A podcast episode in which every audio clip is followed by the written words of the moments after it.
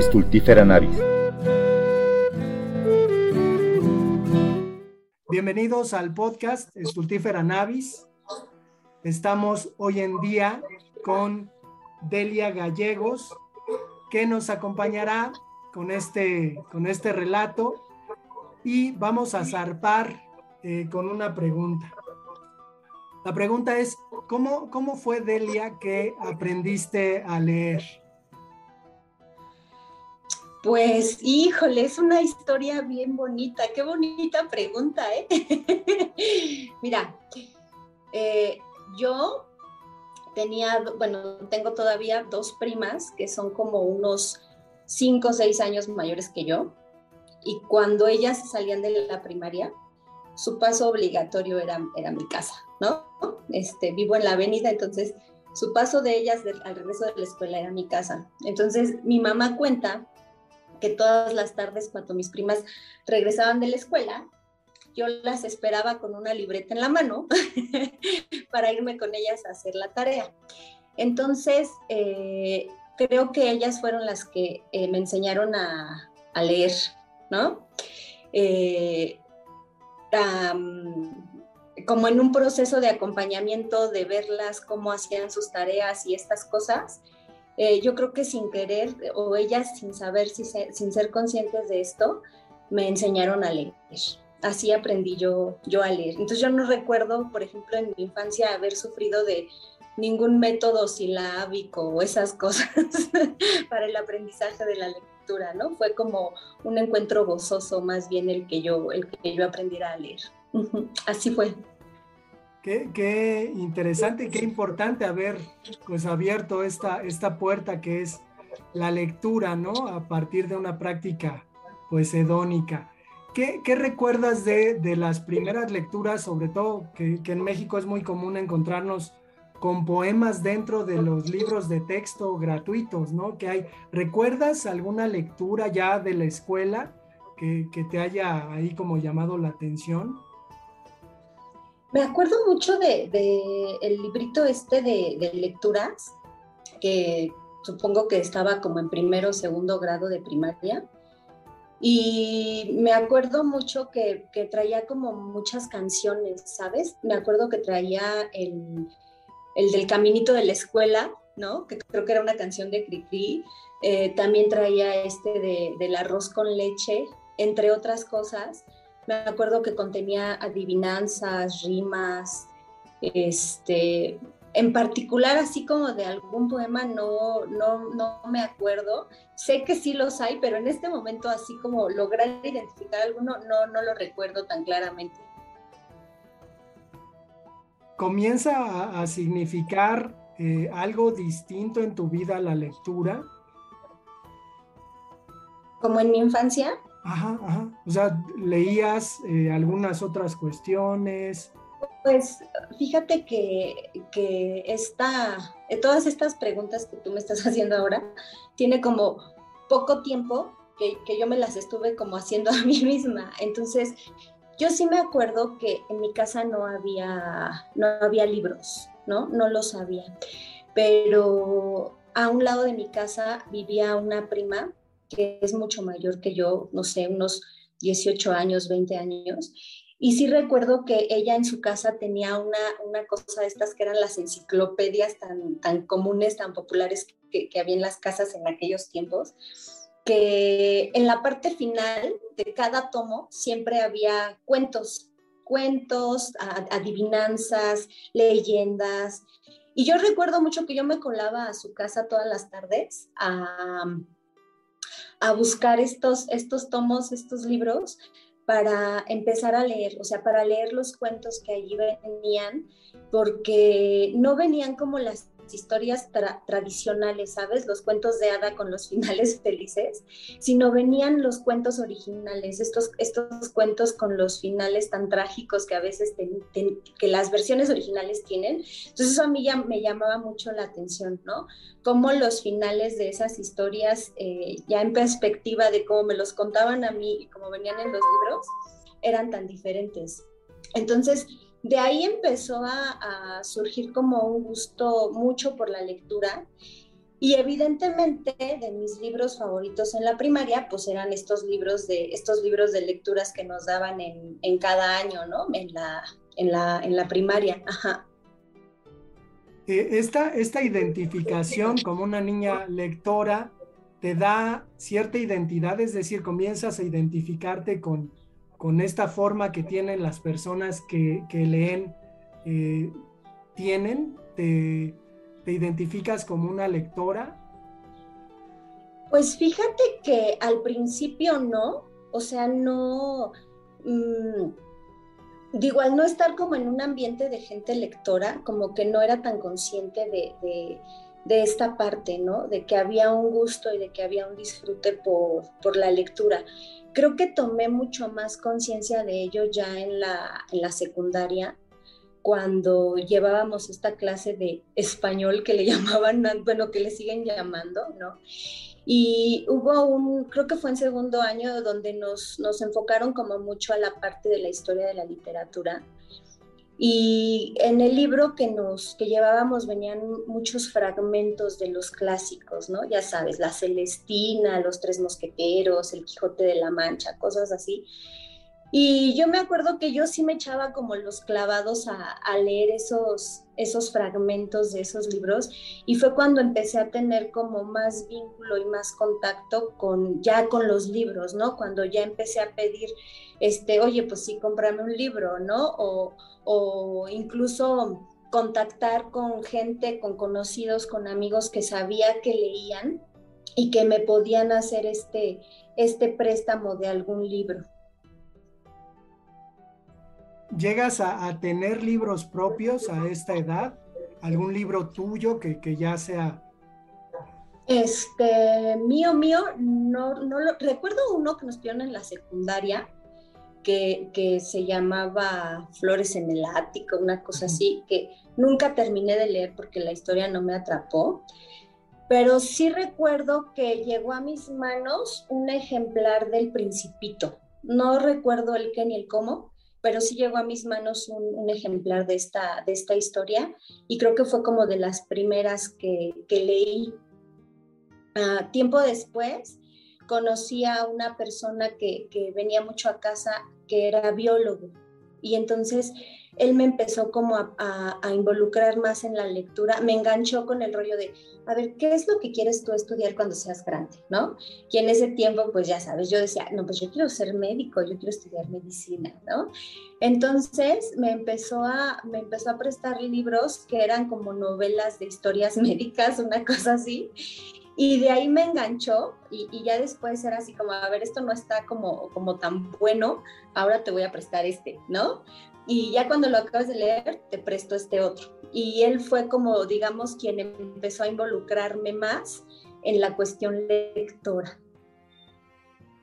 ¿Qué, encontrabas en, en, la lectura? Digo, a veces, sobre todo muchas personas que han pasado por este podcast, pues cuentan, ¿no? Que, que tienen cierta sensibilidad, que, probablemente sea algo que se repite en las personas a quienes les gusta la lectura. ¿Sentías que la lectura te daba algo que no te daba absolutamente nada más en el mundo? Pues me daba y me sigue dando como un espacio de mucha intimidad. O sea, creo que la lectura algo que me otorga es el poder adentrarme en la vida de alguien más, ¿no? el, poder por algún momento ser empática y sentir lo que está sintiendo ese personaje al que estás leyendo, o el poderte transportar a, lugares fantásticos, a lugares que te sacan como de tu realidad, de tu cotidianidad, ¿no? Eh, creo que yo, por ejemplo, fue una, fui una niña que vivió como en ambientes muy caóticos, ¿no? De repente los entornos familiares y sociales no eran tan, tan tiernos, digamos, ¿no? Entonces, el poderte refugiar, para mí refugiarme en la lectura era como un acto de, de olvidarme de todo lo demás y tener un momento único, un momento especial para mí, ¿no? En donde podía fantasear, en donde podía imaginar este, lugares, personajes, incluso tonos de voces creas en tu cabeza. Entonces, creo que eso es lo que la lectura a mí me sigue, me sigue ofreciendo, espacios de mucha, mucha intimidad. Eh, a esta edad llega eh, algún momento en el que le leas a alguien algo, es decir, eh, esta cuestión de ejercicio íntimo que representa la lectura, lo compartas con alguien, le leas en voz alta. Leer, leer en voz alta creo que fue más este, ya en la época de la adolescencia. Me acuerdo mucho que con mis amigas de repente sí nos sentábamos eh, a leer algún libro entre todas, ¿no? Entonces, eh, pues lo íbamos rolando, así como que a ti te toca de tal página tal página y luego sigues tú.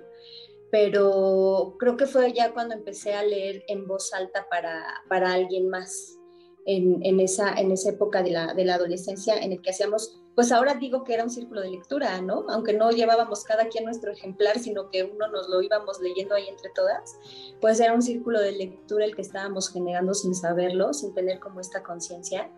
Y, también es una experiencia muy, muy agradable y muy enriquecedora el poder leer para otro, ¿no? El poderle meter matices y tonalidades a tu voz para, compartir con el otro una, una lectura.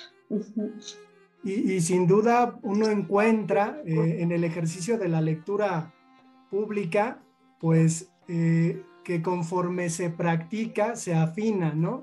Tú, tú te vas dando cuenta un poquito de cómo vas eh, obteniendo esta habilidad de leer conforme vas leyendo y leyendo un poco más. Incluso, pues en la adolescencia es, una cuestión de vergüenza a lo mejor, ¿no?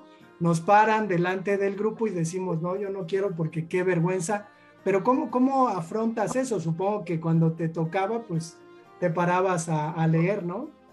Sí, fíjate que ahorita que mencionas, a mí nunca me dio vergüenza este, pararme a leer en voz alta, o sea, jamás.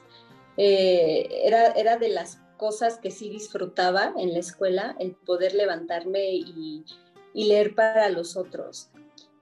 Em, creo que fueron como actos y acciones muy, muy inconscientes, Alejandro, y, que te decía yo hace rato, esas preguntas que, me haces, hace poco que yo me las empecé a hacer a, mí misma, ¿no? Como para tener más conciencia de por qué, por qué existía este disfrute de leer, por qué existía este disfrute de leer para otros. Yo muy en particular, pues para niños, ¿no? pero, pero sí llegó un momento en que dije, bueno, ¿por qué, ¿por qué me gusta tanto? ¿Por qué me apasiona tanto esto que estoy haciendo? Y entonces me puse a escarbar en esta historia, en mi historia personal, y pues descubrí que, que había este placer desde muy niña, ¿no? Entonces, por supuesto que ya de más grande leer delante de otros no me provoca ninguna vergüenza. Al contrario, lo disfruto mucho y, y, sí te vas dando cuenta poco a poco de algunas habilidades que vas adquiriendo, ¿no? De, de tu modulación, de tu puntuación, del sentido o el simbolismo o el significado que le vas dando a la lectura. También te vas dando cuenta de que cuando lees para otro pues son miles de historias las que estás contando, ¿no? Porque en cada cabeza se empieza a desarrollar una historia alterna a la que tú vas diciendo. Entonces, este ejercicio de conciencia es, es más reciente, ¿eh? Más, más recientón, sí. ¿Recuerdas la primera lectura que haces para, para los niños y la reacción que obtienes de ellos? Porque de pronto los niños son un público complicado, ¿no? sobre todo si pensamos en que un texto pues es, es muy puntual, está dentro de la página, digo, a pesar de que uno tenga ciertos recursos en la voz, pues a lo mejor los niños por ahí se distraen. Entonces, ¿recuerdas cómo fue tu primera lectura con niños? Sí, la primera vez que, leí para niños, la verdad es que fue prácticamente como, pues te toca ir a leer y a ver cómo le haces. O sea, no, no hay como una preparación previa, sino que tú tienes que sacar tus propios recursos. Y entonces yo dije, bueno, de todo este catálogo que hay aquí, ¿qué, es lo que les voy a leer? Y yo dije, pues algo que a mí me guste, ¿no? Evidentemente, una historia que a mí me guste, que me haga sonreír, que, que que sea corta, también como para pues ir viendo el ambiente, cómo, cómo se dispone. Y me acuerdo mucho que les llevé un librito que se llama Atrapados, no sé si lo conozcas. Este, es, de, es de un autor, eh, me parece que es estadounidense, que se llama Oliver Jeffers, y que tiene la, peculiaridad de que todos sus libros tienen, están acompañados como de grandes ilustraciones. Entonces, Atrapados cuenta la historia de un niño que lanza su zapato a un árbol porque se le atora un, un cometa en el árbol. El cometa se, se, atrapa y entonces el niño lanza la zapatilla para, para desatraparlo y también se queda atrapado, ¿no? El zapato. Entonces se quita la otra zapatilla y la lanza y también se queda atrapada. Entonces, pues fue por una escalera, lo que iba a suceder era obvio, lanzó la escalera y por supuesto que también se quedó atrapada, ¿no? Entonces, el niño empieza a lanzar una serie de cosas así inverosímiles, ¿no? Una ballena, un camión de bomberos, alechero, este, un buque, un barco, así para desatrapar todo, y todo se queda atrapado, y hasta el final va por un, por un serrucho y los niños dicen, no, va a cortar el árbol. Y no, apunta bien, lanza el serrucho y por fin se desatora el cometa, ¿no? Entonces, ese fue el primer libro que yo les leía a, los niños y los atrapé también con la, con la historia, la disfrutaron mucho, ¿no? Y por ahí empecé, por los libros que a mí me causaban cierto gusto y después pues ya fui explorando otros, otras cosas, otros textos, otros autores. En, esta, eh, en esta búsqueda que hay con respecto a, a, un público, los niños, y a la literatura infantil, eh, ¿qué vas encontrando dentro de las secciones infantiles, probablemente de las librerías, de las bibliotecas, que, que te parezca que nuestro público pueda conocer y que valga la pena acercarse a la obra de estos autores? Pues, híjole, la gama es infinita, ¿no? Hay autores que quienes están en, contacto con la literatura infantil, para ellos son muy, muy conocidos, ¿no? Por ejemplo, un Anthony Brown que, que escribe muchas historias relativas a su, a su familia y que es un, es un escritor ilustrador también en el que cuando te adentras en sus libros puedes encontrar obras de arte, ¿no? O sea, por ejemplo, de pronto puedes abrir una página y ver a la Mona Lisa ahí al, fondo, ¿no?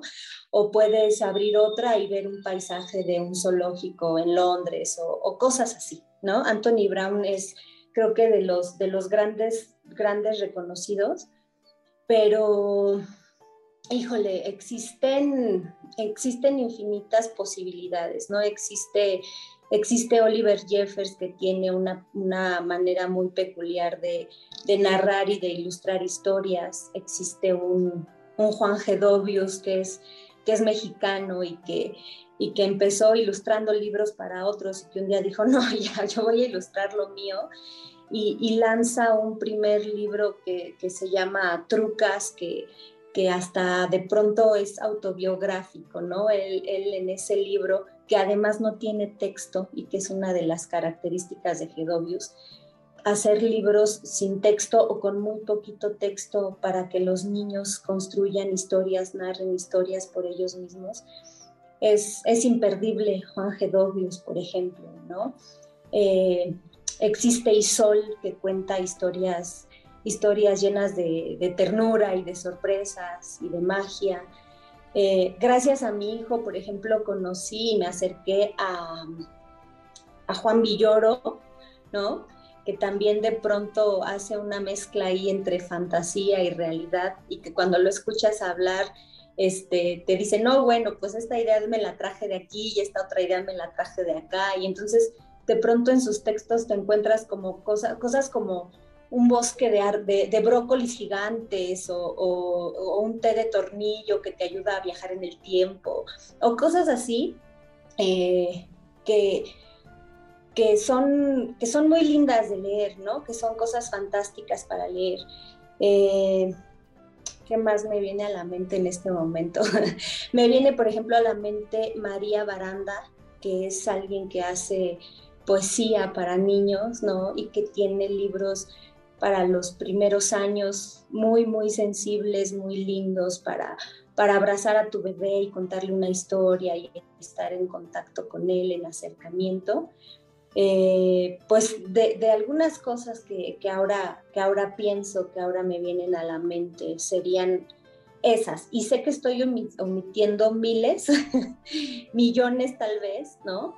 Tú llegas ahora a una librería y vas a la sección infantil y bueno, es infinita, ¿no? Porque ahora existen estos libros de, divulgación científica también que son muy, muy, muy bellos, ilustrados de una manera muy, muy linda, muy estética y que verdaderamente llaman la, atención de los niños.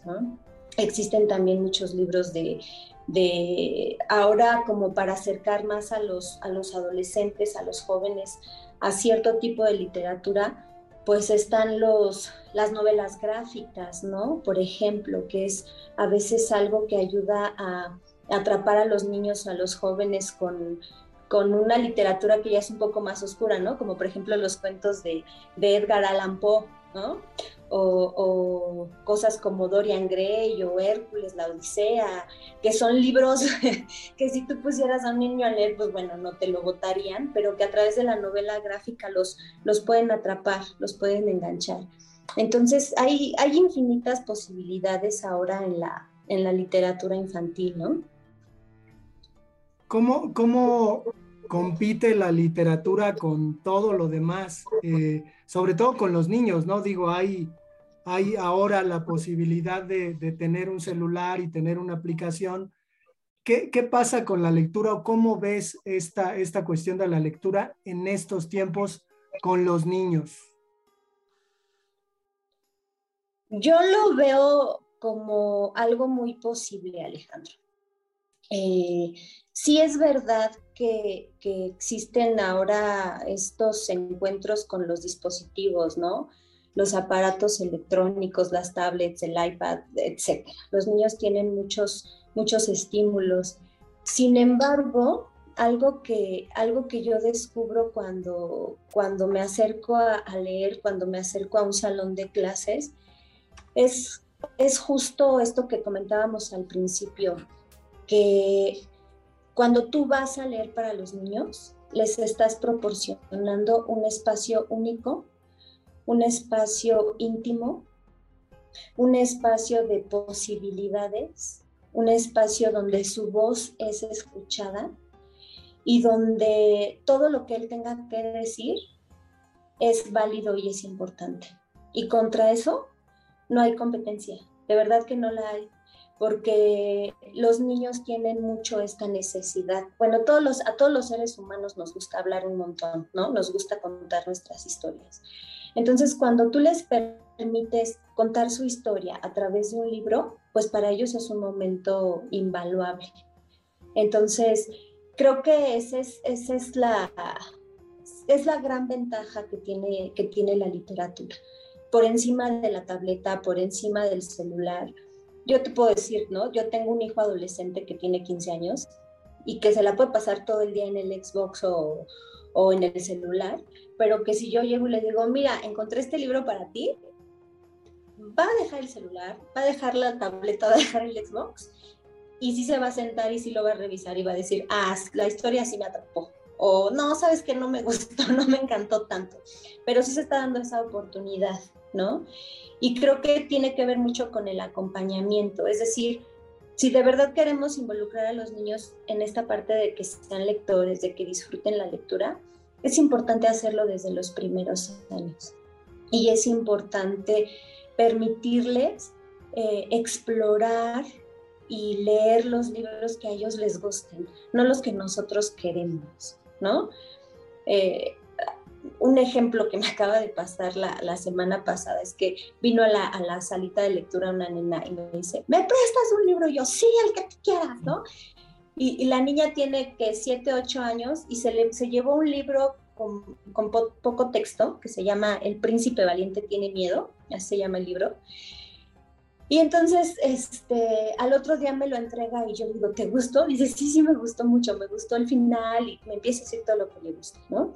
Y más tarde viene un familiar y me dice, por favor, préstale libros que tengan más texto. Es que de lo que se trata es de que lea mucho y practique mucho la lectura, ¿no? Y yo así de, híjole, pues es que la idea es que lo gocen, no que sea un calvario, ¿no?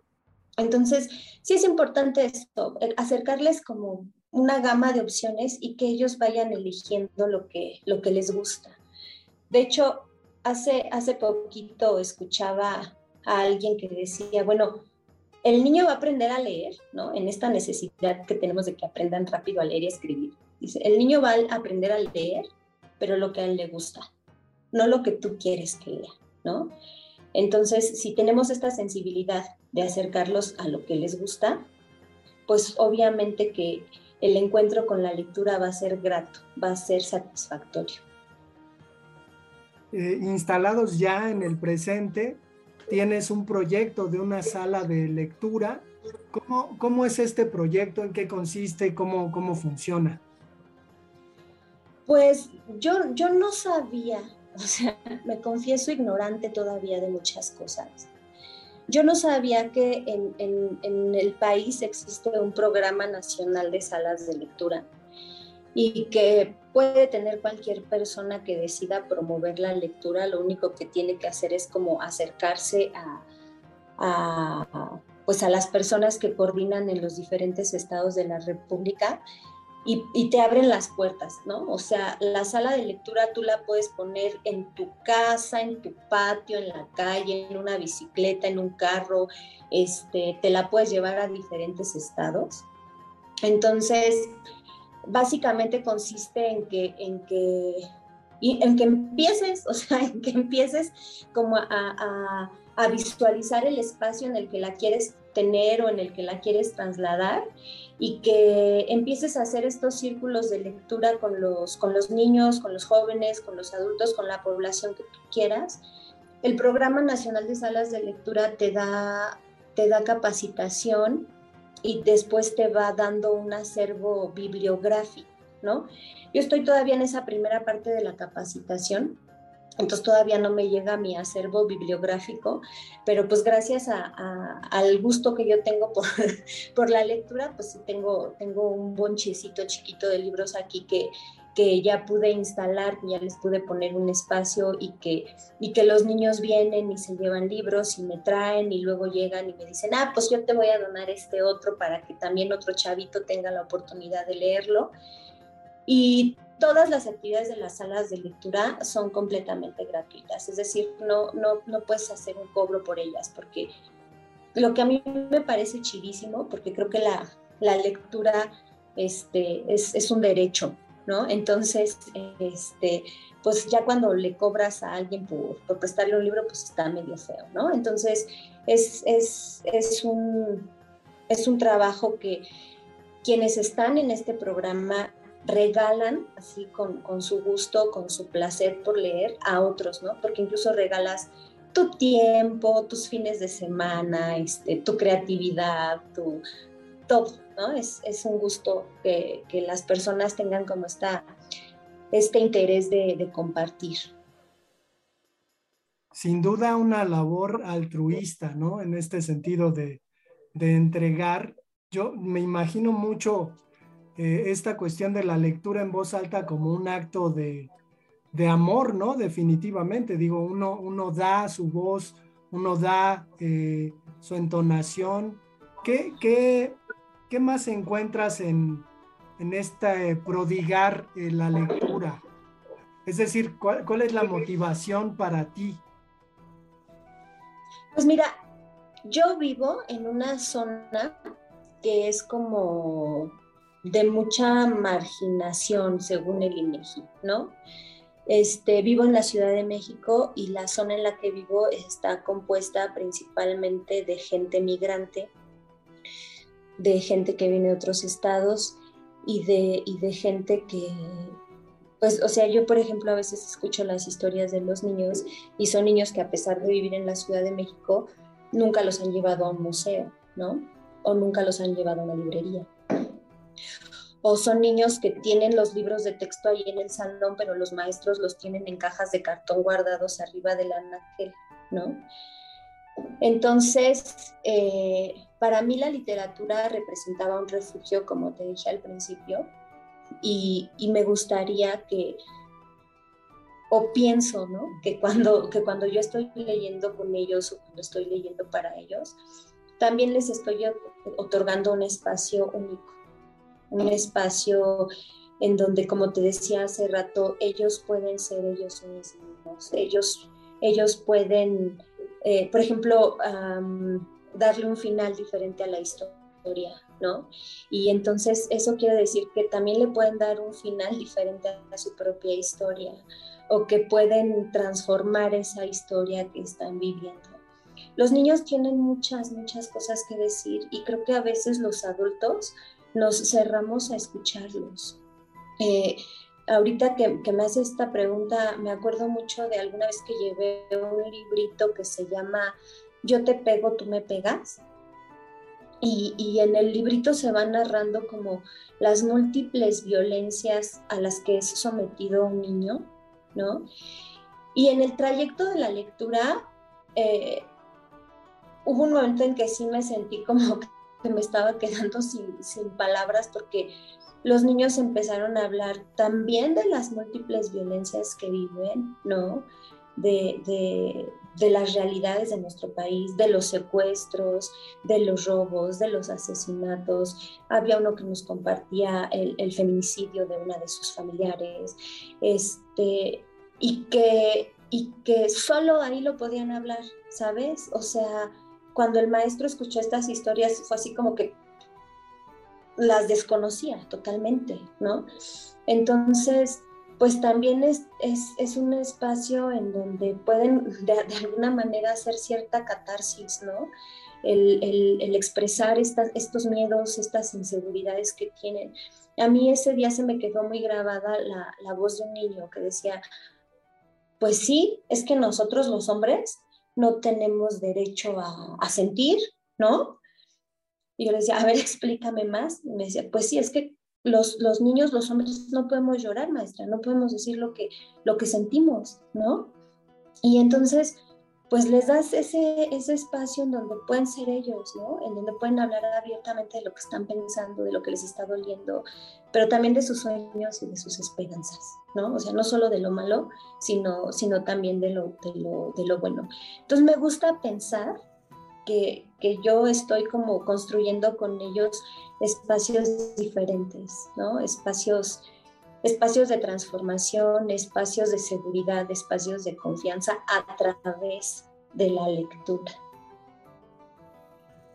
Como, como una última pregunta o juego de imaginación, me gustaría eh, plantearte la siguiente cuestión si le pudieras leer a alguien, a, cualquier persona, eh, pero pensemos en esa persona como un niño, en su versión infantil, ¿a quién le, leerías? ¿A quién te gustaría leerle? ¿Y qué le leerías? Cualquier persona del mundo, o sea, que, que haya existido, quien sea. Ok, pues mira, fíjate, en primer lugar, así se me viene a la mente mi padre, ¿no? Creo que a mi padre nunca nadie le leyó, ¿no? Viene de un contexto de mucha vulnerabilidad, ¿no? Y creo que fue un niño que, al que nunca nadie acudió en sus brazos y le, y le pudo leer un libro infantil, ¿no? Y eso pues me lleva a pensar en la, en la historia que alguna vez una compañera leía de, eh, perdón, contaba de, su trabajo en los reclusorios, ¿no? De leer para los, para los presos. Y de cómo, pues, también hablan de la poca ternura que hay en su infancia, ¿no? Entonces, bueno, me hace pensar, eh, en primera parte me hace, me hace pensar en eso. Y, y alguien a quien me gustaría leerle, pensando en que fuera un niño, este, a ver, déjame, déjame pensar. como que no, si viene así como muy, muy sorpresiva la pregunta. Y qué bonita pregunta, ¿eh? Me la, la voy a robar. Eh, mm, alguien que haya existido o que exista. Pues a lo mejor me hubiera gustado mucho leerle a, a Sor Juana Inés de la Cruz, se me ocurre ahora, que desde niña ya era una genio, ¿no?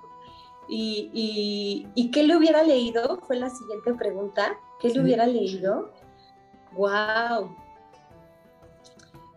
Pues... Mm,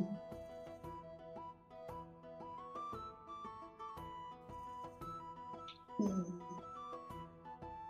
pensando en un libro infantil, mm, me, me, hubiera gustado leerle un libro que se llama La Reina de Corazones, que es una oda este, un poco chusca de una reina a la que le roban sus calzones.